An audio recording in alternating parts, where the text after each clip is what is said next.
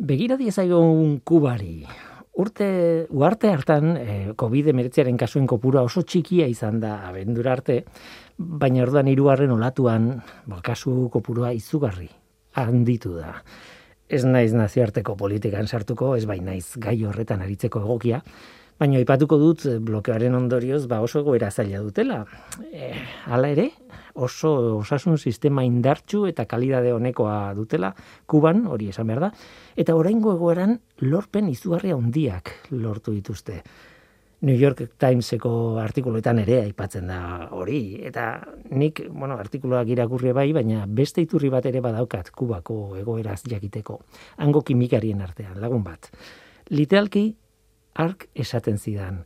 La COVID nos tiene contra la pared porque el ingreso fundamental de Cuba es el turismo y sin plata nadie te vende. Tira, egoera latza benetan. Hala ere, lan izugarria ari dira egiten arte hartan.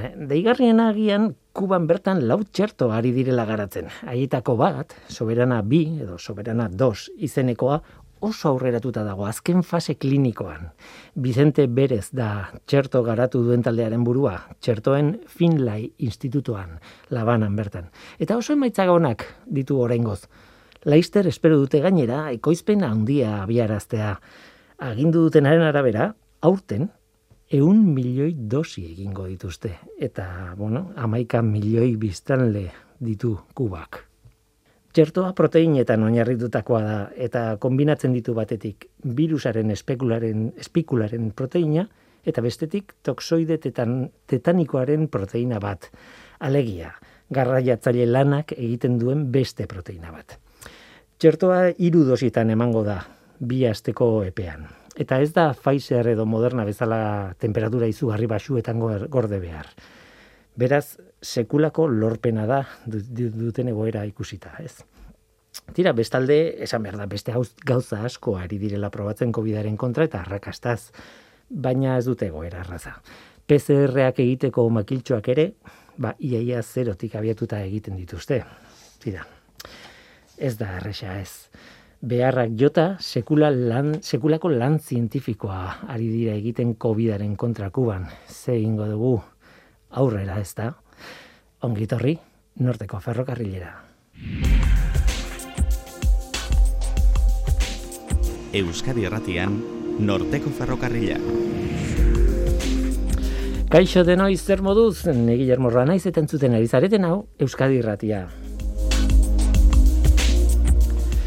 Gaur donostiara goaz, zik biomagune zentrora proiektu harrigarri bat dute martxan laborategian tumoreak hasi funtzionamendua ikertu alizateko. Zientzia fikzio, fikzioa dirudi, Dorleta Jimenez de Aberasturi eta Malu Henriksen etorriko zaizkigu, proiektu horretako bi kertzailea zuzen, eta haie kontatuko digute nola azten den tumore bat laborategian. Gero liburu baten berri. Eluiarko egoitze txebestek argitaratu berri du zientziaren izarrak izeneko liburua. Eluiar aldizkarian argitaratutako artikuluen bilduma bat da. Emakume zientzialarien bizitzak eta lanari buruz, lanei buruzko artikuluak. Zientziaren izarrak. Guazen ba, hau da norteko ferrokarrila. Zientziaz betetako hitzak.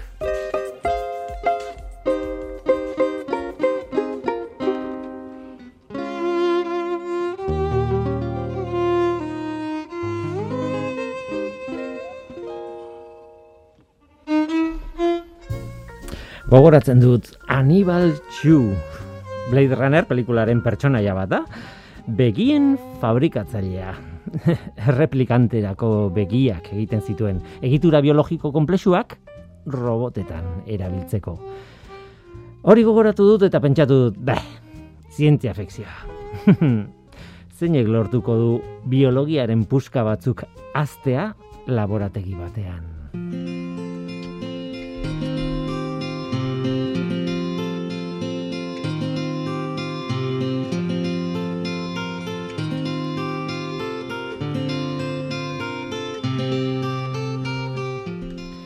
Dorleta Jimenez de Aberasturi, kaixo, ongitorri. Kaixo. Malu Henriksen, kaixo, ongitorri. Haze poza hemen eta gauza harrigarri bat egin duzuelako laborategian, behintzat kanpostik ikusita, gauza eh, beti gertatzen da berdina, barruan zaudetenak, zaudete Mhm. perspektiba, kanpoko perspektiba galduta, normala dan bezala, baina kanpotik ikusita harrigarria da zer egin duzuen, ez dakit. Ez dakit, e, e, normalean hitz egiten duzuenean lagun batekin edo taberna batea jun eta zuk zertan egiten duzu lan? zer gertatzen da orduan? Buaz, Normalian ez, ez dakit, baina... Ni bai, Bai? gainera, osea, nire laguna nahiko txo em, galdetzen dute, orduan saiatzen naiz erraz esaten, ez? E, Bai. Edo simplifikatzen. Baina kasu honetan ez da bakarrik zaila edo erresa dan azaltzeko, baizik eta e, egiten duzun gauza hori ideia bera Mm. harrigarria da, ez dakit, ez? E, tumorea Bai, horrela esan da, bai, dituzue, ados Bai. nago, baina zuk esan duzu bezala leno, ba, normalian gure bizitza, ez dakit, da gure, ez dakit, eguneroko Gauza bat. ez? Eta orduan, pues... Ja, guretzako nahiko normaltzat, bueno, Bai. Normaltzat hartzen dugu, bai. Bai. Bueno, aurkezpenak egin beharko dira pixka bat ondo, e, zik biomagune e, zentrotik zatozte, e, ikerketa zentro bada, donostian dagoena, gauza harrigarriak egiten dituztena, ez da lehenengoa, ezagutzen duguna, eta, bueno, durleta zu, Iker Baske Research Fellow zara, Bai. mm, eta zu malu Research Associates e, figura daukazu, Bai. e, galdetu nun eta apuntatu nun ondo ondo. E, baina azken batean horrek ze esan nahi du, hori horrek esan nahi du tesia jadanik egin daukazuela, Bai. mm, pasata, ez dakit zer, eta, karo, hemen ikerketa, ez dakit nola esan, sofistikatuan sartuta zaudete, e, ez dakit postdoc moduko Bai. batean Bai, bai, ulertu holan, esaten da, bai, pos, Mm. postdokara, Bai. Bai. baina ja, pos, daramagu e, urte batzuk lan egiten, ja, esperientza daukagu, Mhm. eta koordinatzen ditugu ere Bai. e, beste pertsonak batzutan. Bai da, igual Mm. tesi zuzendu, pixkat, edo... Bai, arduradura pixka handiagoa da, ez? Igual Mhm. postok baino, baina... Mhm. Bai, baina laborategin postakoko lana egiten dugu. Bai. Mhm. Behar bada gertatu behar da eh, Luis Liz Marsan, ez da? Hori da zuen taldeko burua edo, ez? Bai, bai, bai plasmonexeko nagusia, eta Mhm. Bai, eta zentruko nagusia ere. Bai. Tira, eh, ja hitz potolo bat esan diazu, eh, malu? Bai, Eta horretan sartuko gara, ez? Baina azken batean, ah, galdetu behar nahi zuen, kimikariak, biokimikariak, medikuak zer zarete zuek? Pues berez, nik inguru giro zientziak ikasi nituen. Ara? Bai.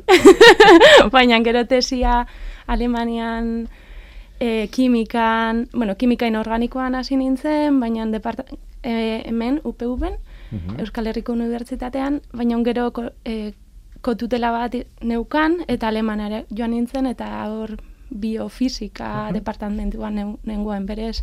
Eh, Dena ze- nahostu da. Ze hiritan, nire esan zinen? Ze hiritan? edo Marbur, Alemanian? Marbur. Marbur. Bai, dago e, Frankfurtetik ordu batera, Mhm. ikasle iritzikitxo bat da, baina ba, ikasteko oso ondo. Hiri polit horietako Oso- bat, eske bai, du oso polita da, bai. zainduta dauden. eh, Bai, denak eske eta hau esen bomba- bombardeatu gerran, orduan bai, mantentzen da. Irauten bai. ez, eh, Mm. Eta maluzuk ere historia izugarria daukazu. Bai. Zuk berez jaiotzez Danimarkarra zara, hoi da, eta baina, hortik... baina, eta egon gaitezke ordu bete. Bai, hortik Inglaterra joan ginen, gero Frantziera, beraz, eta nik nire doktorado egin nun Inglaterran, duela ama urte lortu nun el doktorado, el PhD, eta Hori da. ona etorri nintzen. Aha. Em, Eta beraz, bueno, beti esaten dut biologoa naiz, baina egia da, igual doleta bezala, pues, pizka desberdina da, eta egin nun eh, mikrobiologi, mik, mikrobiologa mediko, como si, ez Aha. dakit nola esatea, mic, medical Bai. microbiology inglesez, baina bai. Bai, bai, Orduan bai, da, como biologia, baina toke immunologiakin, eta Aha. bai, eta hoxe oraina darama ama urte hemen. Eta bioen artean hitz egiten dituzue, ez dakitzen bat hizkuntza. Iru, alemaniez ez.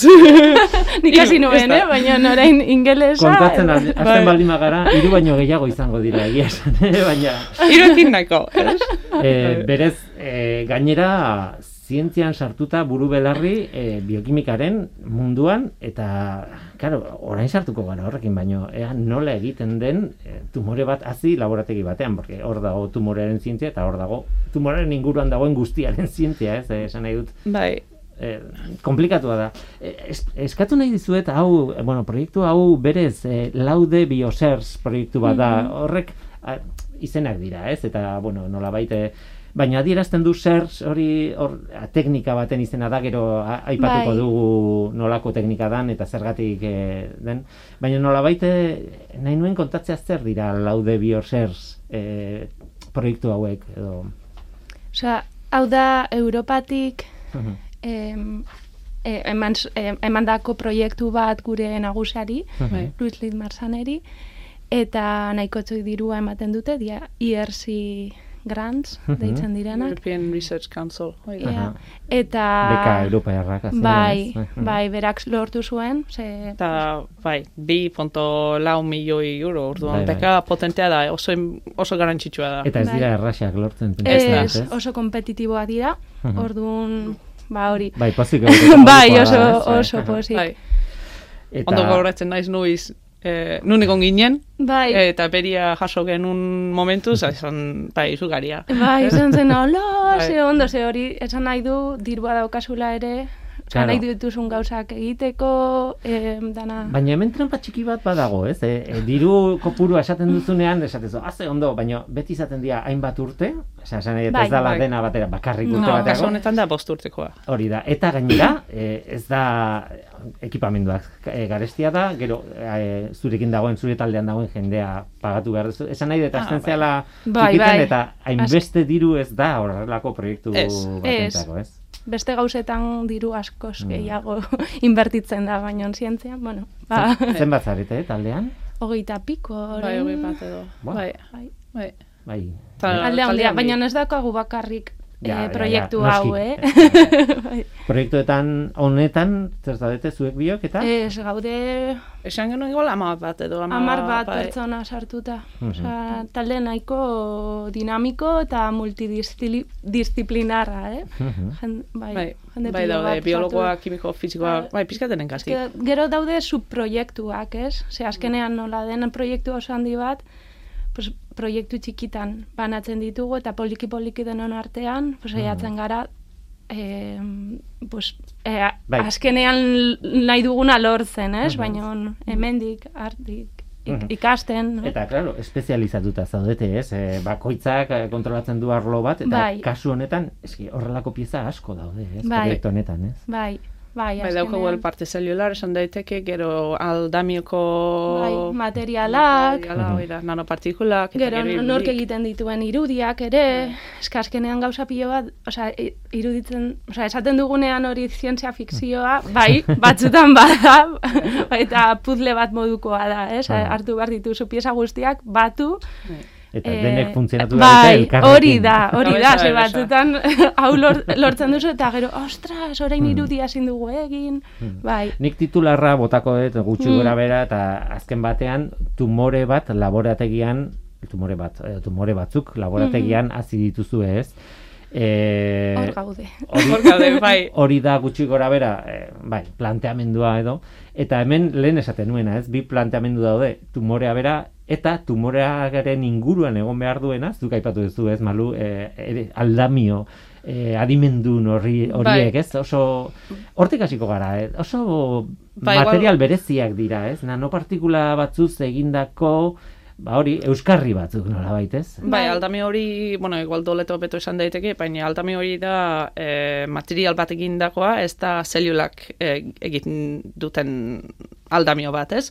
Eta eh, ere baki genuen aldami hori erbiltzea eh, alde batetik eh, eh, zelulak laguntzeko edo zelulak gainean has, hasten Mhm. daiteken, ez? Mhm. Eta beste aldetik eh, irudiak eta guk esaten dugu sensing egiteko. Bai, sentsore moduan jokatzeko gazte Bai. batean, ez? Eh, Bai, aha. eta, bueno, ez dakit.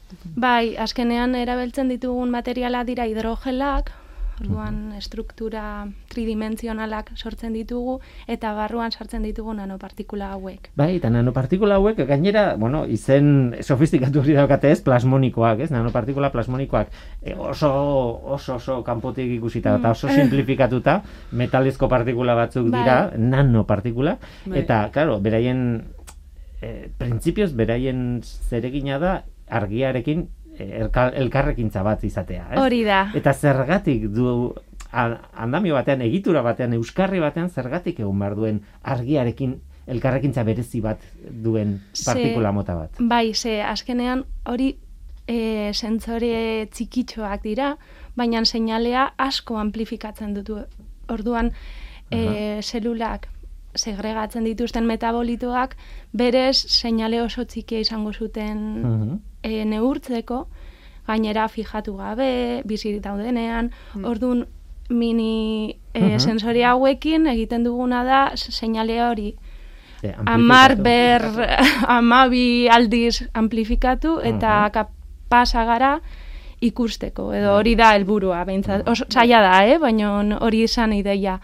Bai, hori Igual, as, as, eh. bai, bota, bota. No, eh, zez teknika hori, Mhm. eh, bueno, igual ez dugu orain za- izan zer da zez, baina plasman, eh, nanopartikula plasmoniko horiek, Bai. eh, 2D o bideko plataformen batean erabiltzea eh, egiten dugu. Mhm. Hau ja eginda dago eta eh, ondo ulertzen dugu nola lortzea gure plataforma sensing edo irudia ateratzea ez. Baina orain. Claro, iru... orain salto egin duzue iru dimentsiotara. Hoi da.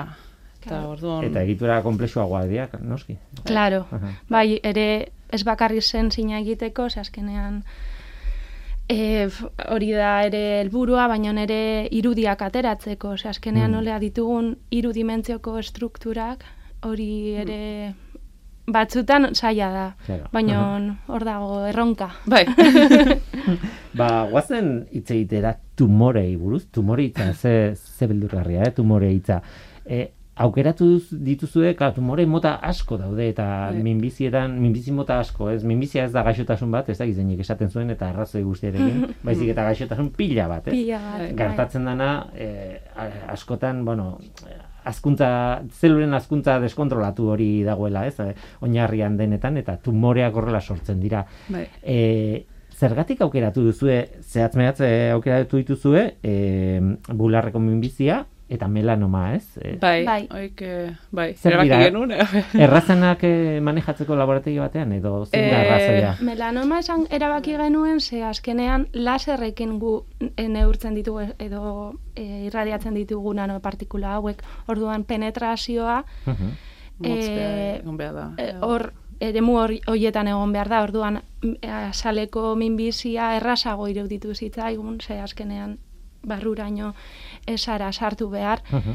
baina, karo, barruan ere, edo gorputz barnean sartzeko endoskopioak edo ere egiten dira. Baina, bueno, gu sai- pe- pentsatu genuen, bueno, hasiko gara poliki-poliki. Bai. Eta Baina bular- bularreko minbizia Bai. ba, barruan egoten da tumorea. Bai, gero bularrekoa ere, bueno, azkenean emakume pilo bat izaten dituzte. Bai, kasu pila bat kasu pilo bat daude. Orduan interesgarria iruditu zitzaigun eta ere kolaborazio Daukagu bai nahikotxo biodonostakin. biodonostiakin, e, onkologikoarekin, orduan nola ez gara gu bakarrik, orduan Bai, ere... Olako orduan- proiektu batek bai, ezin du ba, da. toki batean eh, laguntza behar duzu ez, Bai. beste tokitik, eta bai, Hor- ere ikeketa desente egin, egin adia eh, Bai. bularrako minbiziakin, orduan hor dauden nola esatea, publikaziones edo horrelako zerbait Bai, laguntzeko, eta Mhm. bai, Eta nola azten da tumore bat? Esan, eh, tumore bat, azkenean zelula multzo bat da, pa, pa, Bai. pa, pa, kopiatzen nahi dira etengabe eta, bueno, Bai. pixka kontroli gabe hori. Baina, claro, ez da, tumore bat ez dira bakarrik zelula multzo bat, Mhm. inguruan dituzte odolodiak, inguruan dituzte beste zelula batzuk, ez, ez gorputzaren barruan. Bai, Zuek laborategira eramaten duzuenean hori, hori dena nola?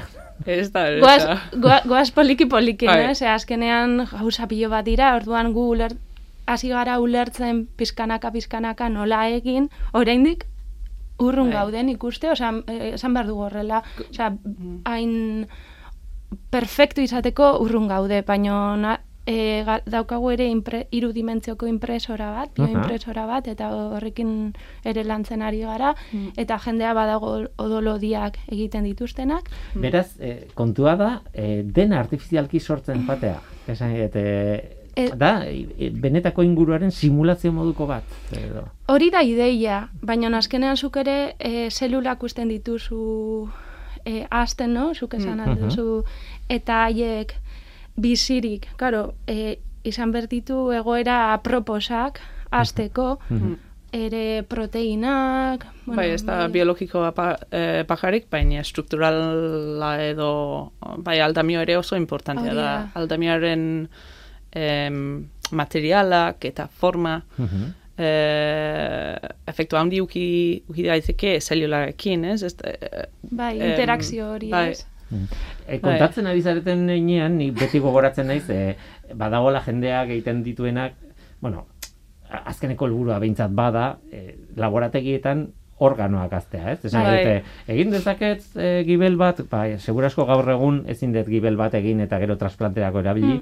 Oraindik ez, baina bai badaude beste egun. Bai, hori da. Bai. E, erresagoak dira beste mota batzuka, batzutako organoak, ba, adibidez, Bai. e, oi, e, zulak dazkatenak, er- esan nahi ez dianak hain sol, solidoak eta tal. Bai. Eta, baina hor, zuk esaten zenuna, eh, Malu, e, esan nahi dut, kanpoko egitura hori, aldami hori, euskarri hori, importantea zen organoa bera egiten hasteko eta horren inguruan montatzeko organoa. ez? Bai, Nolabait, eta erabili dugu aldami hori ere e, e, ref, e, referentziaren puntu bat ukitzea ere. Gero irudiak eta horrelako, bueno, irudiak ateratzeko jakin behar dugu nun gauden tumorean, ez? Claro. E, eta andami hori ere em, zez teknikaekin eh, ikusi, ikusi dezake, ez? Bai, ere markatzen ditugu Bai. ikusteko. Eta zaliolak ere markatu dezkegu e, nanopartikulaekin. Mhm. Orduan, e, gaur egun bo, jende gehienak igual fluoreszentzia ere biltzen duten. Mhm. Baina, Baina gu- da. batzutan pues, galtzen da, eta Bai. horregaitik erabaki genuen e, teknika hau erabiltzea, ez? E, fijatu gabe edo hil Bai. gabe Ah. Eta hortik bat zo, el, el lau, lau di edo 4 di este Bai, aparta ez, da irude, iru dimensioa, et, gehi denbora. Bai. Eta hori galdetu behar nizuen. Bueno, batetik tamaina, ze tamainako tumoreak izaten diren, eta eta zenbat denboraz eh, hasten duzu edo, bueno, ez dakitze... Eh, Igual esan behar dugu ere, hasi ginen proiektuarekin duela bi urte. Ordu Bai. orain ja, daukagu beste hiru urte, ez, e, lantzeko guzti, gal, bai. Baina orduan, eh, aldamioaren tamainoa izan, bueno, guk ere bakitezku tamainoa. Nola Vale. egiten dugu enpresorekin, pues, izan daiteke, de, ez dakit, eh, Zentimetro batekoa zen azkenengo, baina txikiagoarek ere. Mm. Bai, eta Vale. tumore bat, pues, pff, zaila da esatea. Azkenean guk laboratekin igual ere biltzen dugu zelulak, eh, claro, zelularen, zelularen tamainoa da igual hogei mikras, eh, edo. Bakoitza. Eh, bai, bakoitza. Eta gero, pues, agregazio bat egiteko, eta hortik doa eh, hasten eta hasten, igual, egun mikrakin, ja, horrera, ja, esan daiteke, pues, tumore txiki txiki bat dela, ez dakit. Mhm. Baina ez da gure gurputzaren tumorea tamainoa. ja. Esan nahi dut, zuk ospitalera jutzen bezala tumorekin, pues igual, kilo bat tumore dakazu edo Ja. erdik Bai, ez. depende, depende. bai.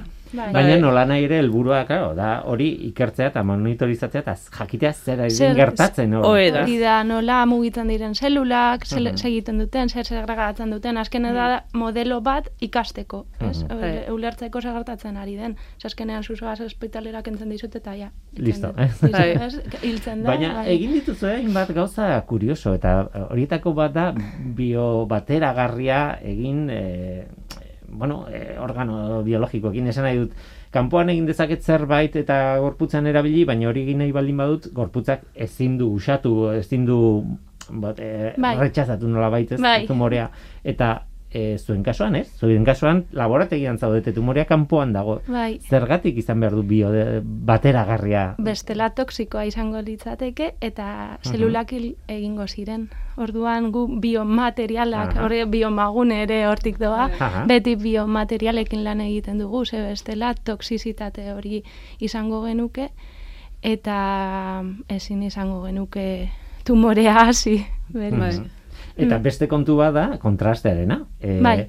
Bueno, berez, aipatu dituzu, eh, nanopartikula eh, plasmoniko hauek, baina, eta horriek, horiek sentsore moduan funtzionatzen dute, baina hala ere behar duzue kontraste izeneko material bat gero hori aztertu alizateko. Bos, gauza desberdinak egiten ditugu, baina ere, ez, e, partikula hauek markatu alditugu e, kontrasten modukoak izateko.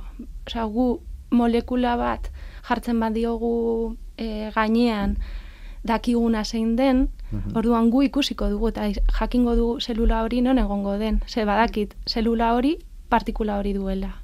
eta seinale hori du ematen duela. Osa, zelularen jarraipena egiteko. Hori da. Nola baita, ez? Bai, hori ere egiten dugu. Adibidez ere fluoresentzian Bai, egiten da aipatu normalean. Mm. osea, kol, osea, fluoroforo batekin edo virus batekin markatzen dira. E, ba, gu, osea, pauso bat gehiago eman nahi genuen, ze azkenean e, fluoresentzia askotan e, galtzen da.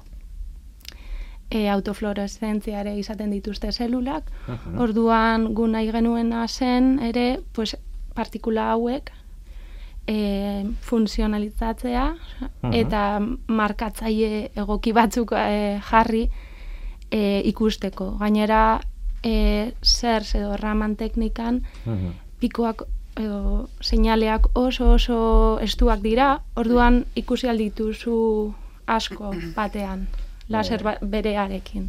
Bai, esaten dugu como library bat bezala Bai. daukagu ez. Bai, baina bai. pentsata daiteke como kolore desberdinak eta Bai. zelula zelular, zelulararen familia bakoitzak kolore bat. Bai. Ematen dugu? E, Bai, batzutan esaten dugu sapore desberdinak. Hoi da, sí. Osea, politago izaten. Ez, eh, hau dauka, Bai. ez dakit.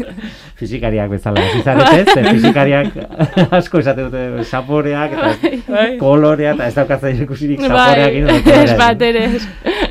Polita da ze, azken batean zure bada hori esaten genuena, ez? E, e, azkuntza deskontrolatu bat, baina zuek era bat kontrolatzen ez jakin behar ez momentu bakoitzean zer dagoen non eta eta kontrolatu ez, eta horretarako markatzaileak Bai. eta jartzen dituzu ez.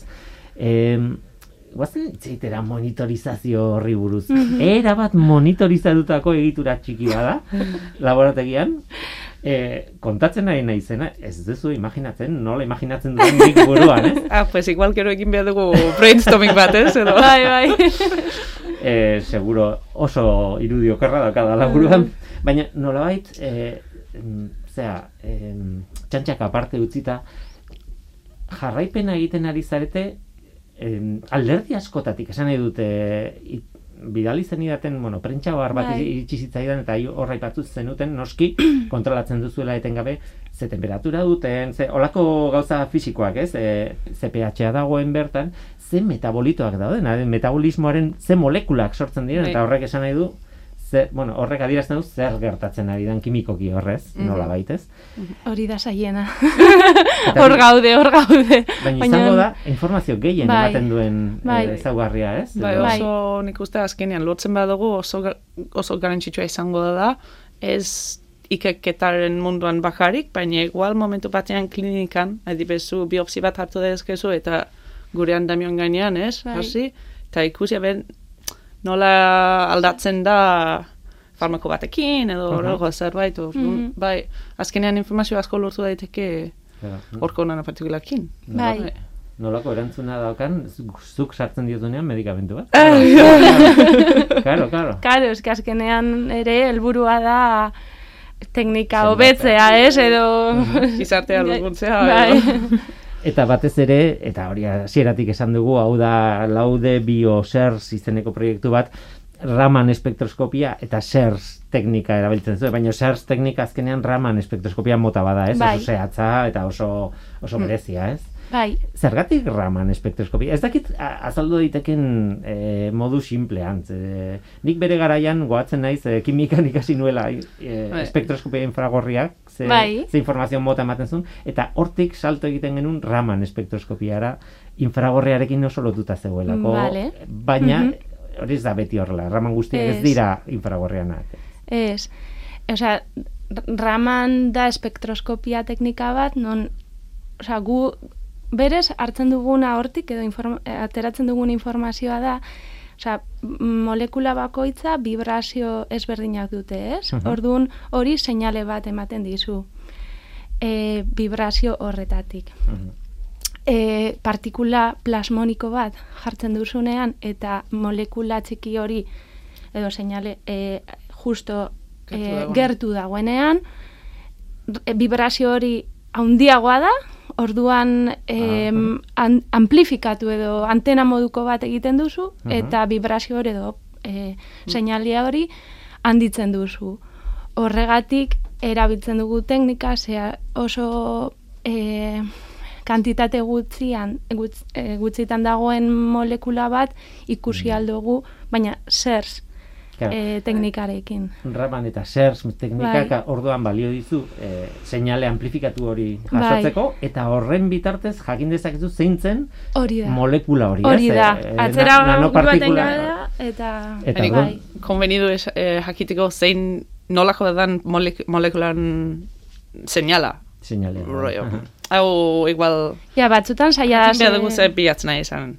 Ez? Bai, ze, nik adibidez kimikan bagenekien, e, ditugu hiru edo lau aukera erreakzio honetan eta bar, Mm. eta ordan hiru edo lau aukera hori begiratzen dituzu, eh? baina Mm. claro, metabolismoan aukerak dira izugarri pila. Esan Bai. molekula pila daude aukeran agertu daitezkenak. Ez? Bai. Eta jakin behar duzu zein den. ez? Hori, eh, bueno, orain gertatzen ari, ari zaigu daukagu kultibo bat, no? gure Bai. lankide batek dago neurtzen, eta ateratzen da piko bat, eta zer da hau, zer Bai, demont, bai. eta orain hasten hasi gara, pues, bilatzen haber igual da hau, Bai. begiratzen, beste, beste teknika batzukin ere, em, neurtzen, haber zer izango den, eta hori, pues, azke, osea, gaude teknika guztikin saiatzen, ea hori zer den, guztiak, bai. truko guztiak Bai. zein den molekula. Ulertzeko, ez? Azkenean zer da pikoa, osea, gu dakigu hor ateratzen dira direla metabolito pues, batzuk, baina zein da esakto ze, eh, hori, osea, vibrazio hori zer dan. E, galdetu nahi nizuen ze puntutan zabeten, esan nahi dute igual emaitzak eskatzea argi dago e, bai kazetaritzaren aldetik oso beti ez, Ze- zer lortu duzu, a ber, azaldu, baina, baina kontua ez da bai, behar bada hori momentu honetan, ez, E, lortu duzuena da metodologia bera Bai. funtzionatzea, Bai. ez? Bai, Eta hori hori da bai. izugarria, ez?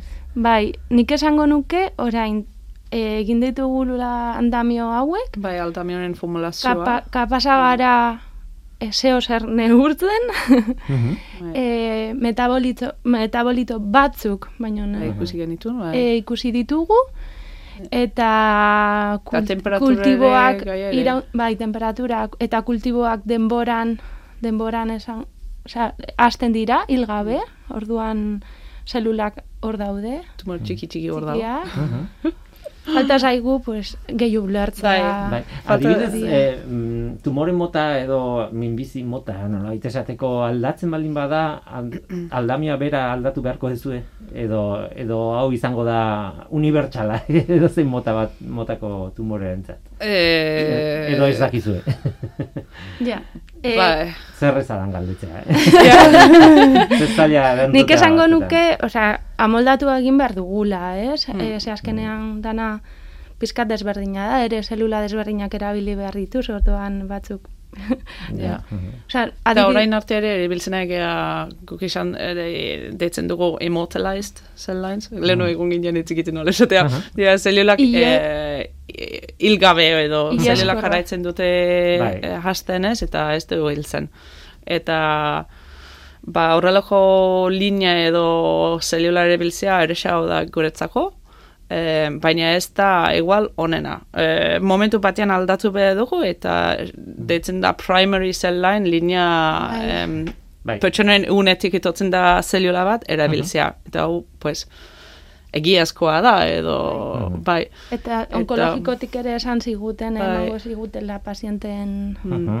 Lagi- eh, lagin laginak, errealak, bai, Bai. bai, eta hori oso Eta ja, orduan oso interesantea interesgarria da. Hori falta ja. zaigu. Bai. Beste kontu bat dago, eta ez dakit eh, zerbait lortu duzuen horretan, baina da metastasiaren kontua. Mm. E, tumore batek azkenean nolabait e, askatzen du zelulan bat edo beste odolo dira, Mm. oso, Bai. oso modu simplean kontatuta, eta beste gorputzaren beste toki batera jo doa. Justo, Hori ere simulatzen duzu edo lortu Orain, duzu. ja, orain, bueno, orain duela bi uh, urte bat edo hasi zan doktorado bat eh, gurekin eta biodonostiakin egiten nahi Mm. garen kolaborazio Eta batean. justo hori. Eta hau da bere proiektua. Eta izango da, pues, eh, tumor, tumor es- esferoide deitzen dugu tumor txiki txiki batekin, Mhm. zelularen asketa batekin bat metastasis eta bet, bestea ez.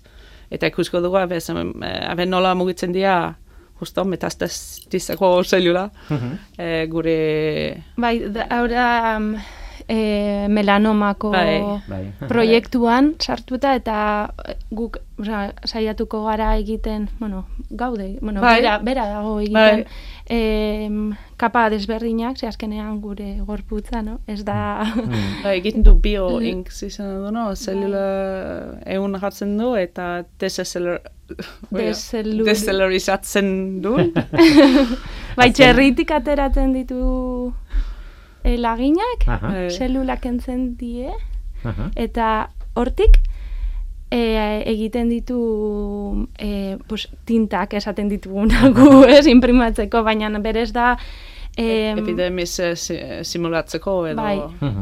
Gainera, okerrez banago melanoma bat bera ez da konsideratzen oso arriskua, baina arriskutsua bera, baina men, metastasia da bere Bai. arazo handiena, ez? Bai, Bai. Eta horrek eragiten ditu problemak beste nunbait beti. Nik uste, Bueno, beti ez. bai, nik uste minbizien kaso eh, gehienetan edo guztitan hau da arazoa. Metastasis eh, egiten Bai. duten tumoreak. Bai, nola baite Bai. jatorrizko tumorea kontrolatzea, ba, bueno, eh, okerrago edo hobe- hobeto egin daiteke, Mm. Bai. baina baina Bai. problema hau sortzen denean ja Hoi da, zirurgia edo tratamendu bat aplikatzeko Mm. tumor batean, erresa ez dakit, baina egin alda. normalean kentzen dute. eta, bai. Metastasi peldume da. Bai, hori da problema, ze azkenean mugitzen dira beste leku batera eta ezin duzu kontrolatu. Orduan Mhm. ulertzea zergatik gertatzen den ze egoeratan e, gertatzen den ba oso interesgarria da. Bai. Ni, bueno, esan bat, estimula dira, Bai, edo nola aldatzen da Ni- bere, metabolismo mugitzen nahi danean. Bai. bai. ni daukat bere beste proiektu bat, esango dut orain, e, arteria bat egiteko, Mhm. ere, e, eta hor ere, oza, ikusi nahi dugu, oza, e, a, berez,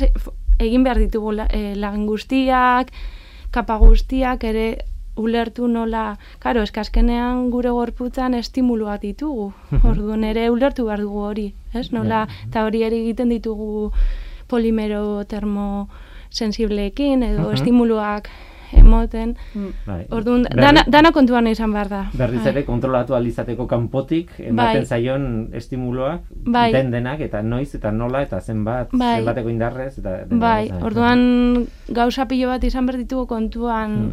em, gauza hauek egiten ditugunean, ez? E, zelulekin lan egiten ditugu, dugunean, materialak erabiltzen ditugunean, ze azkenean saiatzen ari gara, ba, gure gorputan gertatzen den zeo zer, errealitatea bezala Mhm. Aztertzen labora- laborategian. bai, laborategian egiten, bai. Etorkizunera begira, bueno, gutxi gara bera plantatu duzu ez, baina e, proiektu hau, as, bueno, ez dakit, hasieran ez dute esango, ja bi urte, ez da hasieran, baina esan nahi dute ez dagoela bukaeran, baizik eta Bai, hau, igual politena, ez? Orain pentsatzen, pues, hau da gure mm, plana horrengo urte batuetan, edo, baina gero beste zerbait atera daiteke. Oio, zuren proiektua edo zerbait, Claro, eske pues, beti... beti... ikasten dugu zeo zer, orduan, da, orduan, orain egin aldugu hau, jo, eta orain hau, eta hola beti, ez, azkenen gu ere ikasten dugu, Bai. eta... kreatibitatea gaiztoa da. Bai, Beti ateratzen du. Bai, nere adar burua- berriak ateratzen ditu.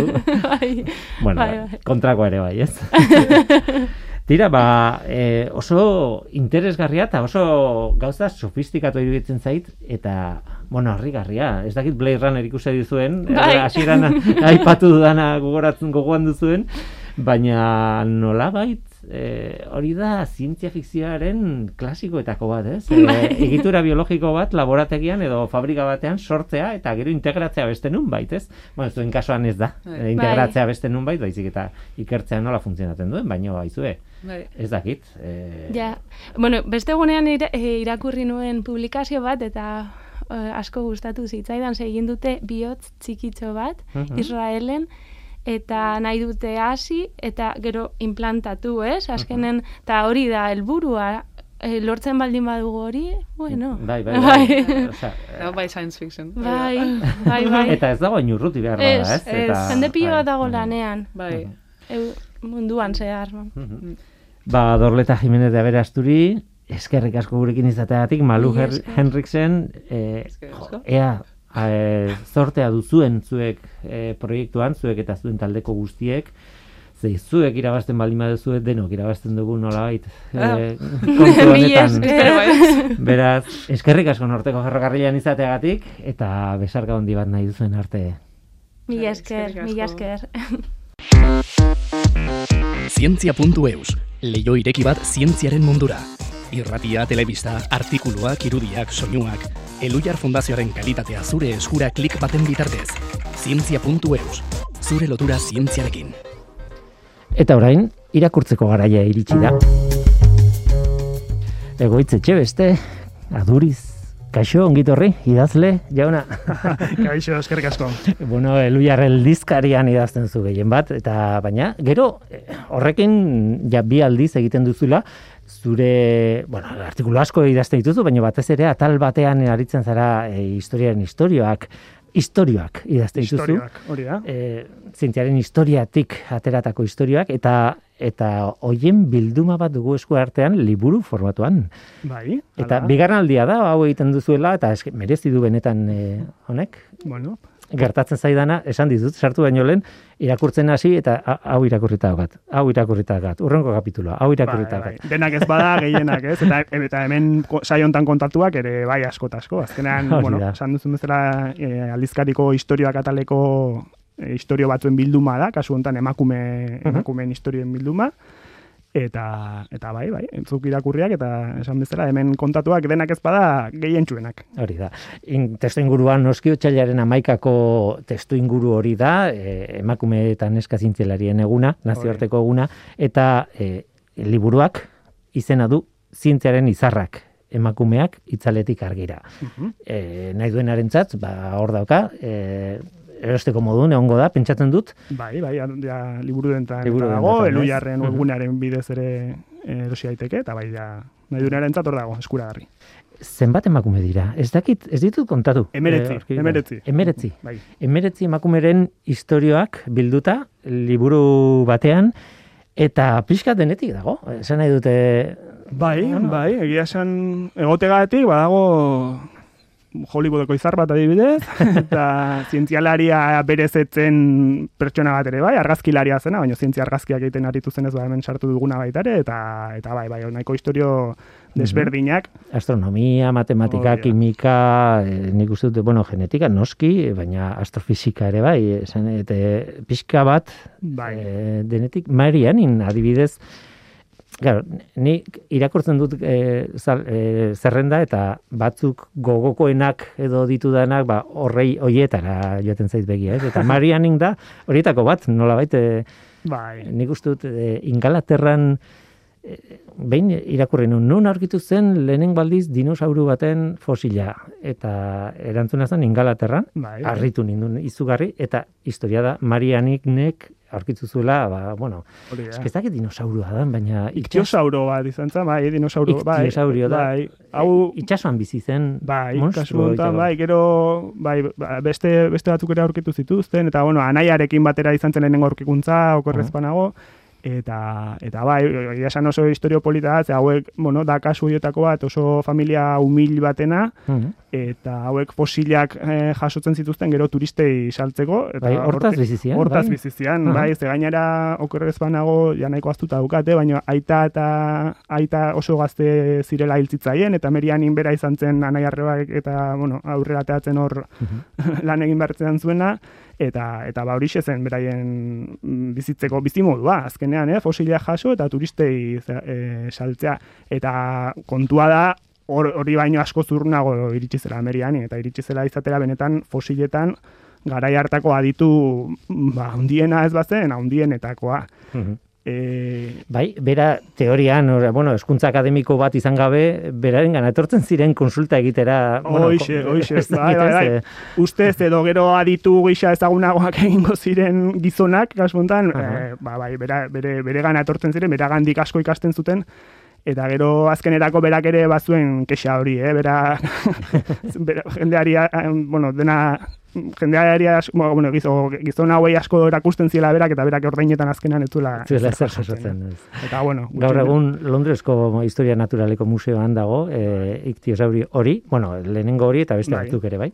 Eta ikusi nuenean, ba, ara, ebida, hemen dago. Nik bota dut bat, eta gehiago ditut botatzeko, baina eskatu dizut e, emakum, e, meretzi emakume daude hemen, zuri begia nora joaten zaizu, ze, ze artikulura?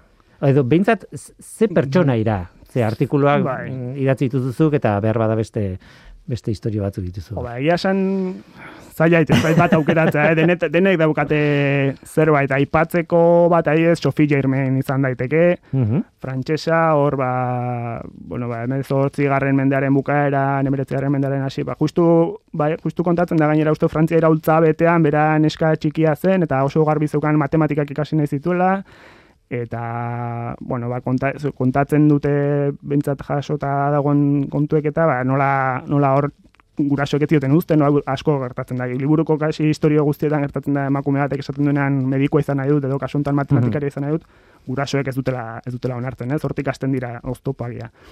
Eta kasu hontan, ba, ba hori, bai, e, ba, irudikatzen duzu hor txiki, neska txiki hau matematika ikasi nahian, e, gel, bere gelan ilunpetan, kandelekin, izkutuan, eta, bueno, pasio, pasio hori, ez? Aha. Eta azkenean, ba, bueno, maila handiko matematika, gero, gero gainera gizon, eh, gizon baten izena hartuta e, ikasketak egin izan zituen, ze, bueno, ba, zeukaten aukera distantziara egiteko ikasketak, baina emakumeek ez, noski, eta gizona, gizon baten izenean, ba, ikasketak egin zituen, eta iritsi zen oso oso maila altura, ba, gausekin e, hartu emana izan zuen karta bidez, eta gausek berak ere hasieran pentsatzen zuen gizonezkoa zela, gero sekulako sorpresa hartu zuen emakumezkoa zela jakin zuenean, eta ba, bada, bada ez emakume bat ola gogoan gelditu zaitena. Nik urrengo aukeratuko dudana da Dorothy eh, Crowfoot, ez Bai. dut inoiz ondo esaten, kristalografian aditua, eta besteak beste, badakiz ez dela bere aurkikuntza honena, baina penicilinaren egitura eh, Bai. aurkitu zuena, ilusio berezi egiten dit penizilinarekin egin dudalako nik tesia, eta haren justo egiturarekin. Bai, bai, beste oso historio beste historio oso polit bada eta penicilinaz gain, eh, Bai, bueno, ez da insulina behar. bera, ez? eh, Bai, eta lehenago lehenengo proteina kristalizaturen egitura argitu zuena, bera, bera izan zen, eh? Lehenengo, oza, Bai, pepsina bat edo olakon bat? Hori da, Eh, hori da, Mhm. bai. Eh, bueno, esan nahi dut, eh, Mhm. emakume hauek benetako aurkikuntza serioak egin zituztela kasu askotan, eh? Eta Bai, bueno, gizonezkoi buruz hitz egiten dugunean beti aipatzen ditugu eh, brillantenak, oberenak eta jakintxuenak. Kasu hontan ere, bai. Esan kasu nahi, honetan ere ala ez dira pertsona normalak, hauek denak oso eh, zientzialeri onak izan dira. Era bat, zientzialari honak, eta ez bakarrik zientzialari honak, pentsatu behar dugu, justu denek zerbait berdinean baldin badute da, sekulako oztopoak izan zituztela jakina, emakumeak izan da, iritsi ziren tokira iristeko, ez da? Orduan, alde hortatik, badaukate olako jeinu zea hori, ez? E, Bai, ze ona izateaz gain, oztopo pila bat gainditu behar izan zituzten, bai, lehen esan dugun, bezala, etxetik Mhm. hasi, familiatik, gero ikasketak egiteko kasu gehienetan sekulako zailtasunak zeuden, o batzutan zuzenan galera zita zegoen emakumeak ikasketak egitea, bueno, iritsi ziren tokira iristeko eta gainera bez beti, baina kasu askotan sekula egin zituzten aurkikuntzak egiteko benetan benetako benetako izarrak ziren eta bueno, pixkat horregatik ere titulua, eh. Bazuri tokatzen zaizu, nik ja bi bota ditut eta zuk bakarra. Aukeratu idazu beste bat. Badakit bat. zaila dela, eh? baina, bueno, eh, Bueno, begira, badago bat, eta pixka aldatzeagatik, guain, eh, aipatu dugun e, Dorothy Crowfoot eta ze, ze egin zuen, beste honek ez zuen nolako aurkikuntzarik egin, eta egia esan zientzia karrera nahiko xumea izan zuen.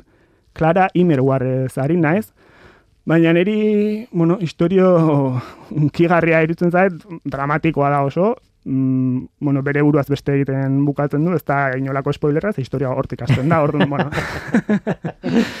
ez dago eh, arazorik alde. Baina kontua da, bueno, bera kimika, kimika ikasketak eta egitea lortu zuen nolabait, eta kimikan ikerketa zertxo bait ere egin zuen, gero batez ere eskolak eta ematen aritu zen, baina e, arazoa izan zen, ba, bere pixkat, e, bueno, ba, bai ama, bai etxeko andre eta bai emazte paper horretan egon beharrak, ba, etzio, ba, bueno, ba, hori sekulako oztopoa izan zela, ez? Eta ezin izan zuela bere karrerakin aurrera egin. Horri gainera gaitu zitzaion bere senarra Fritz Haber, beste zientzialari ospetsu bat izan zela, Hmm. Nazia kasu hontan eta Ospetsua esan dezunean komatxoak irakurri dizkizut. bai, bueno, ospetsua izan bai. zaitezke onerako Bai, bai, bai, eta bai. txarrerako. Eta noski, bada. Eta gainera berak etzaio kendu behar, e, egin zituen aurkikuntzak ere, Noski ez? Eta kasu noski honetan, bueno, Haber Bosch prozesu bat ez dugu itzen gora, baina bueno, komposatu nitrogeno dun pila sortzeko prozesu bat izan zen, bestea beste horri esker bombak eta egin ziren gero, Eta bera gainera parte hartu zuen e, militarki ere, ba, lehenengo gaserasoen eta arduraduna bera izan zen, ez? Hau kontatzen dut, ez e, hau gizon honi buruz hitzein nahi dudalako, baizik Clara Imerguarrek hori ezin izan zuelako jasan, eta, bueno, ba, azkenan, lehen esan duan bezala, ba, bere buruaz beste egiten bukatzen dut, ba, hori, historio tragiko Bai. eta unkigarri bat. Eta ere gertatzen dena da batzuetan oso zaila dela e, historian oso atzean dagoen, edo, edo bueno, beste garai bateko jendeak bes- bere kontestuan edo epaitzea. E, azkenean esan duzu, ez? E, bombak egiteko jaberren lanak, bombak egiteko baliozun. Ja, Albert Einsteinianak ere bai. Bai, bai, da, bai, bai, dudarik Eske, bai, bai. azkenean, ze zaila den, ez? E, noski hitz egiteko asko dago. Nik esan dudan bezala, Bai. ezin da horrela utzi, ez? Noski, esan nahi dute... Bueno, justu ur- kasu hontan egia esan hori, ez da bakarriko eh, zientifikoki lan hori entzula, gero eukizuen papera eukizuen Bai, bai, militarki bai. ere, orduan, bueno, ja, Mhm. eh, eh, hain zaila ere ez da. Nik, eh, Baina bai. eh, ja, bukatzeko, bon, esan behar dut oso, oso historio eh, politak daudela, ez da, ez da bakarrik eh, em- emakumeren papera eta azpimartzen duela, baizik eta kontatzen dituen historiak ere oso politak dira. Bueno, eh, zea, eh, ez dut esango, baina argazkilari badago tartean. Bai, eh, bai, adibidez, eta bar. Baina, eh, bukatu baino lehen nik eh, aukeratu nahi nuen nik elkarrizketatu dudan bakarra, nola ez. ez? Bazenekin elka, aukeratu behar nuela Bai, bai. horitako bat, ez. Jocelyn Bell Barnell eh, etorri izan da, eta nik uste dut, bueno, oraindik bizirik dago, eta oraindik eh, bisitak egiten ditu Euskal Herrira noizean. Bai, bai, bai, hori da, etorri izan da, izan dugu hemen gure artean, eta, eta bai, zuk izan duzu Bai, elkarrizketatzeko. egia esan, eh, ohore bat izan zen, eh, oso eh, emakume xume txiki bat ematen du, ba ez dakit, eh, bere garaian ez dakit zeinek esaten zuen, ematen du bere etxean ikusten duzula Bai. pancake bat prestatzen. Eta berak aurkitu zituen lehenengo pulsarrak. Hori da, berak aurkitu zituen pulsarrak, kasu hontan, oi hartun desentea izan zuen gainera aurkitu zuenean, Mhm. baina zoritxarrez garbi ikusten da baita ere nola ikusten ziren emakumeak, ez? Gara hartako titularrak pulsar bat aurkitu zuela eta zen, ba, ze neska gazte politak aurkitu zituen, eta, bueno, olako, olako, olako kontu ez hitz egiten zen, kasi bere aurkikuntzaz baino gehiago, ez? Mhm. Eta, eta bai, ba, ba bada gainera liburu hontan agertzen direnetatik bizirik dagoen bakar, bi, pare bat uste daudela, baino, baino bai, eta zuk egin Bai. zenioen elkarrizketa horren arira egin genuen hain zen historio Mhm. hau, eta ba, oso, oso historio polita. Bada kasu horietako bat ere aurkikuntza berak egin zuen, baina gero puls, eh, gero novela, bere nagusiari eta eman zioten, berari ez. Berak ez du gero sekula horren, bueno, damurik edo kexarik adierazi, hori ere Bai, nik behar nion, eta... bai. eta bueno, Gogoratzen naiz, bai, elkarrezketa hartan nola Eta- esaten zuen, bueno, berak momentu hartan behintzat ala izan bertuela pentsatzen zuela, ez, olako zerbait, eta, bueno, geroztik ere ez duela, seguraski bai, berak merezi zuela, baina, bueno, humila, humilegia igual, asuntan. Bai, zeinek daki, ez? Azken batean novela gainera eh, ep- epaimai badago, eta Bai, beraiek bai. erabakitzen dute, eta eh, sari pribatua da, azken batean, eh, beraiek nahi duten ari ematen diote. Bai, bai, bai, hori argi dago, baina, bueno, ba, adierazgarria da, berak indako aurkikuntza Mhm, bati bai, bai, bai. baten novela, beste, beste norbait ematea, ez? Bai, bai, nagusia. horrek irigiten du ate bat oso Bai, zabala, ez? bai. Zientziaren mundu. Bai, bueno, ba, azkenean hori da Matilde efektua, eta hori dena, ez? Hori da. Tira, ba, hemen daude, zientziaren izarrak, emeretzi emakumeren historioak, esan duten segidan, ez? Emeretzi bai. jakingo banu bezala, ez? Eskerrak esan diazun. Eta bide batez, Manu Ortegak ilustratua. Bai, bai, eh, hori- Manuren hori- marrazkiak oso bolita beti. luxua, manu Bai. horreukitza. Eta zuentzako dendatan, hortxe dago, e, liburua, egoitz etxe besteek idatzia, eta, e, bueno, e, ez dakit, e, aurrerago beste liburu bat egiteko materiala badago, ez? Esan dute zure historioetan, eta, ez? Bai, bai, egia esan, bueno, jarraitzen dugu historia hauek idazten, ja lehen naiz begira, eta uste dut hamar urtetik gora aramadala historia hauek idazten, eta bai, materiala, kasuntan emakumezkoak bildu nahi izan ditugu, pixkat hori, lehen aipatu duzun efemeridaen, bueno, efemerida edo egun horren inguruan, eta eta pixka baita ere, bueno, uste dugulako ba, merezi duela emakume hauen lana iku- ikusaraztea ez, eta pixka erakustea, eta baina bai, materiala ba- badago eta jarraituko dugu egiten ustez, ba, egongo da. Egoitz, placer bat, eskerrik asko etortzagatik. Berdin, eskerrik asko zuri.